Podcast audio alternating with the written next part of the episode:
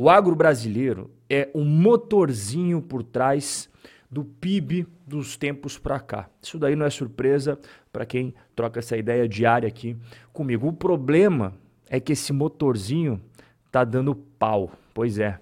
Estamos com um problemaço no agro. A quebra de safra está gerando quebradeira em empresas do agro. E a gente vai conversar sobre essa situação delicadíssima. Também vamos conversar sobre a debandada dos gringos do Brasil. Pois é, eles não estão botando muita fé, não, em terras tupiniquins. Porque se tivesse, estava investindo a rodo. E eles estão fazendo o caminho contrário. Não tem investindo, não. Mas a gente vai começar o nosso bate-papo de hoje falando sobre carros. A BYD, que é Build Your Dreams, supera a Tesla em vendas de carros elétricos pela primeira vez. A Tesla, todo mundo sabe, do Elon Musk, que é uma empresa americana e tal. A BYD é chinesa. Você já viu alguns carros deles aí pelo Brasil? Eu já fui até na concessionária deles dar uma olhadinha. Também fui naquela outra que é a Great Wall Motors, que é a que faz o Raval e tal. Entraram a rodo no mercado brasileiro. Né? E não só no brasileiro, como no mundo inteiro. Tanto é que isso que eu acabei de mostrar para você é a prova disso daí, né? A montadora chinesa BYD, ela superou pela primeira vez a Tesla na venda de carros 100 100% elétricos. Nos últimos três meses, então você pega ali outubro, novembro e dezembro de 2023, a BYD ela vendeu 526 mil carros em todo o mundo contra 484 mil da Tesla. E quando a gente fala em Brasil, esses dois modelinhos aqui, ó, da BYD estão fazendo um sucesso danado. É o Dolphin e o Song, Song Plus. Vamos começar olhando o Dolphin aqui, que é o modelo de entrada. É o mais barato que você tem aí hoje. Custa 150 mil reais, é 100% elétrico. A bateria carrega em 30 minutos e atinge velocidade máxima de 160 km por hora. BYW Dolphin. Agora, o outro carro que é muito vendido também, né, junto com esse daí, é esse daqui, ó. É, esse aqui não é 100% elétrico não, tá? Ele é híbrido, então tem a parte elétrica, tem a parte motor a combustão, a parte elétrica tem autonomia baixa, é verdade, né? 51 km de autonomia é pouca coisa. E o preço também fica um pouquinho mais salgado, 229, quase 230 mil reais. Me conta aqui embaixo nos comentários se você já tem visto um monte de carro chinês andando por aí. Eu posso dizer por mim, eu tenho visto um monte de carro chinês por aí, não só da BYD, como da Great Wall Motors, né? A GWM. Tô vendo que os caras estão cada vez mais fortes no nosso país. Mas eu quero saber se isso é só impressão minha ou se você tem visto isso pela tua cidade também. Falando em coisa gringa, né? Investimento dos gringos direto no Brasil caiu 36% em 2023. E aqui a gente tem que fazer uma separação. O que, que é investimento direto? É a entrada e a saída de capital gringo que é voltado a ganhos de longo prazo, como por exemplo, abrir novos negócios no Brasil, abrir novas filiais né, de multinacionais, obras de infraestrutura, novas fábricas, enfim. É coisa que você bota dinheiro, você não pode no dia seguinte tirar. É investimento de longo prazo. É diferente da entrada de recursos na Bolsa Brasileira. Por quê? Porque você pode botar o dinheiro na Bolsa Brasileira e sacar daqui a dois dias, três dias. Você não pode fazer isso quando você constrói uma fábrica, quando você abre uma filial de uma multinacional, né? São coisas bem distintas. E aqui você está vendo na tela o investimento direto no Brasil aí. Olha que eu tracei um tracejado amarelo que separa, né? Aqui 2022, a gente estava vendo crescendo, crescendo, crescendo, crescendo. Aí para a virada do ano, 2023, foi caindo, caindo, caindo, caindo. Igual você está vendo aqui na sua tela. Vamos expandir para longos horizontes de tempo? Né? Vamos dar uma olhada aqui lá desde o plano real até agora. Esse é um investimento direto no nosso país. É legal esse gráfico aqui, que ele também separa por presidente. E olha que interessante aqui, ó. Aqui a gente teve o primeiro ano do governo do Bolsonaro.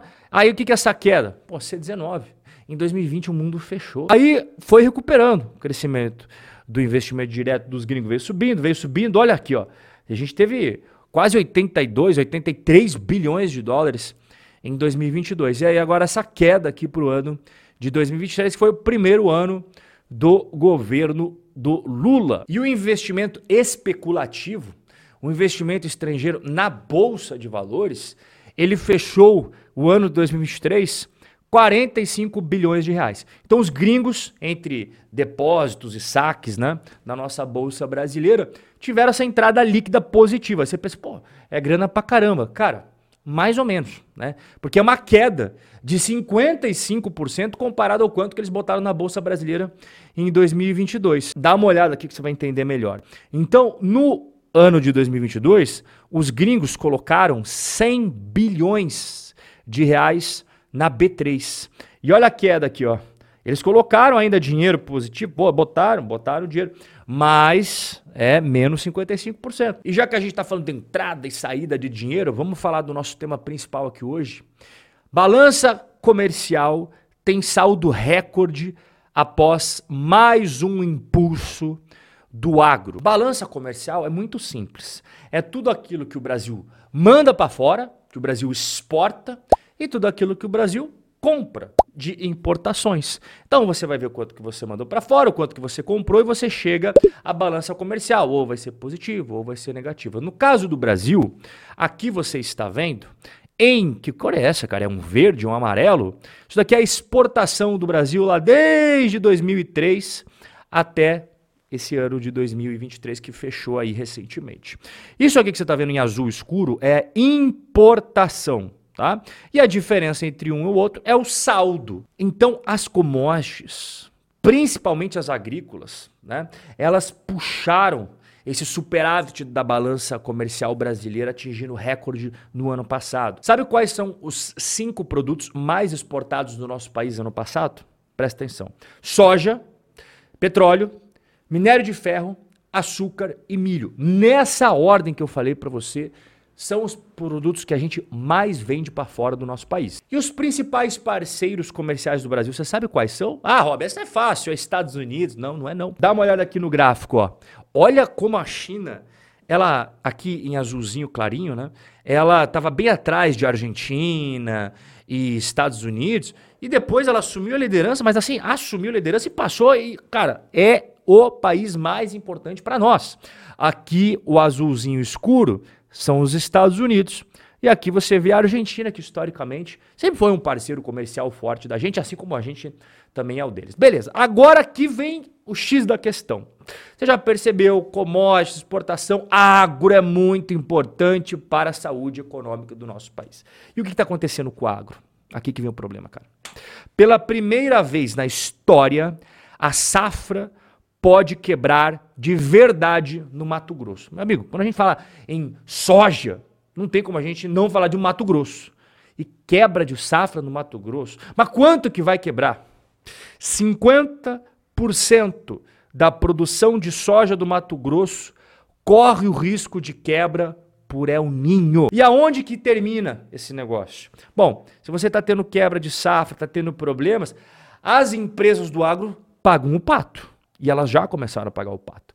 Quebra de safra aumenta pedido de recuperações judiciais. Os produtores rurais não conseguem recuperar os investimentos devido à quebra de safra. No centro-oeste brasileiro, os efeitos do El Ninho estão fazendo um estrago. Né? Os produtores dessa região estão tendo sérios problemas envolvendo a falta de chuvas e o intenso calor que está atingindo a região. Essa combinação fez com que várias áreas, sobretudo no norte e no oeste do Mato Grosso, tivesse atraso de plantio e, em alguns casos, tiveram que fazer o replantio. É prejuízo para os caras, entende? E aonde que eu quero chegar? O Brasil é um exportador. E você viu que a nossa balança comercial, assim como a nossa economia, ano passado, graças às exportações que deu aquela segurada, né? Serviço está indo de mal a pior, indústria mal pra caramba, comércio também. O agro vem puxando para cima. E aqui são os itens que nós mais embarcamos para exportar. Qual que é o número um em relação a itens mais embarcados de exportação. Soja. E o que você acabou de ver no estado do Mato Grosso é o ninho, quebra de safra, soja. Pois é. Ah, Rob, mas quando tem quebra de safra, tal, menos soja no mercado, o preço sobe. Mas tem outros produtores de soja no mundo. E o preço da soja vem caindo. Aqui você está vendo o preço da soja de 2022, 2023 e 2024, agora onde a gente está.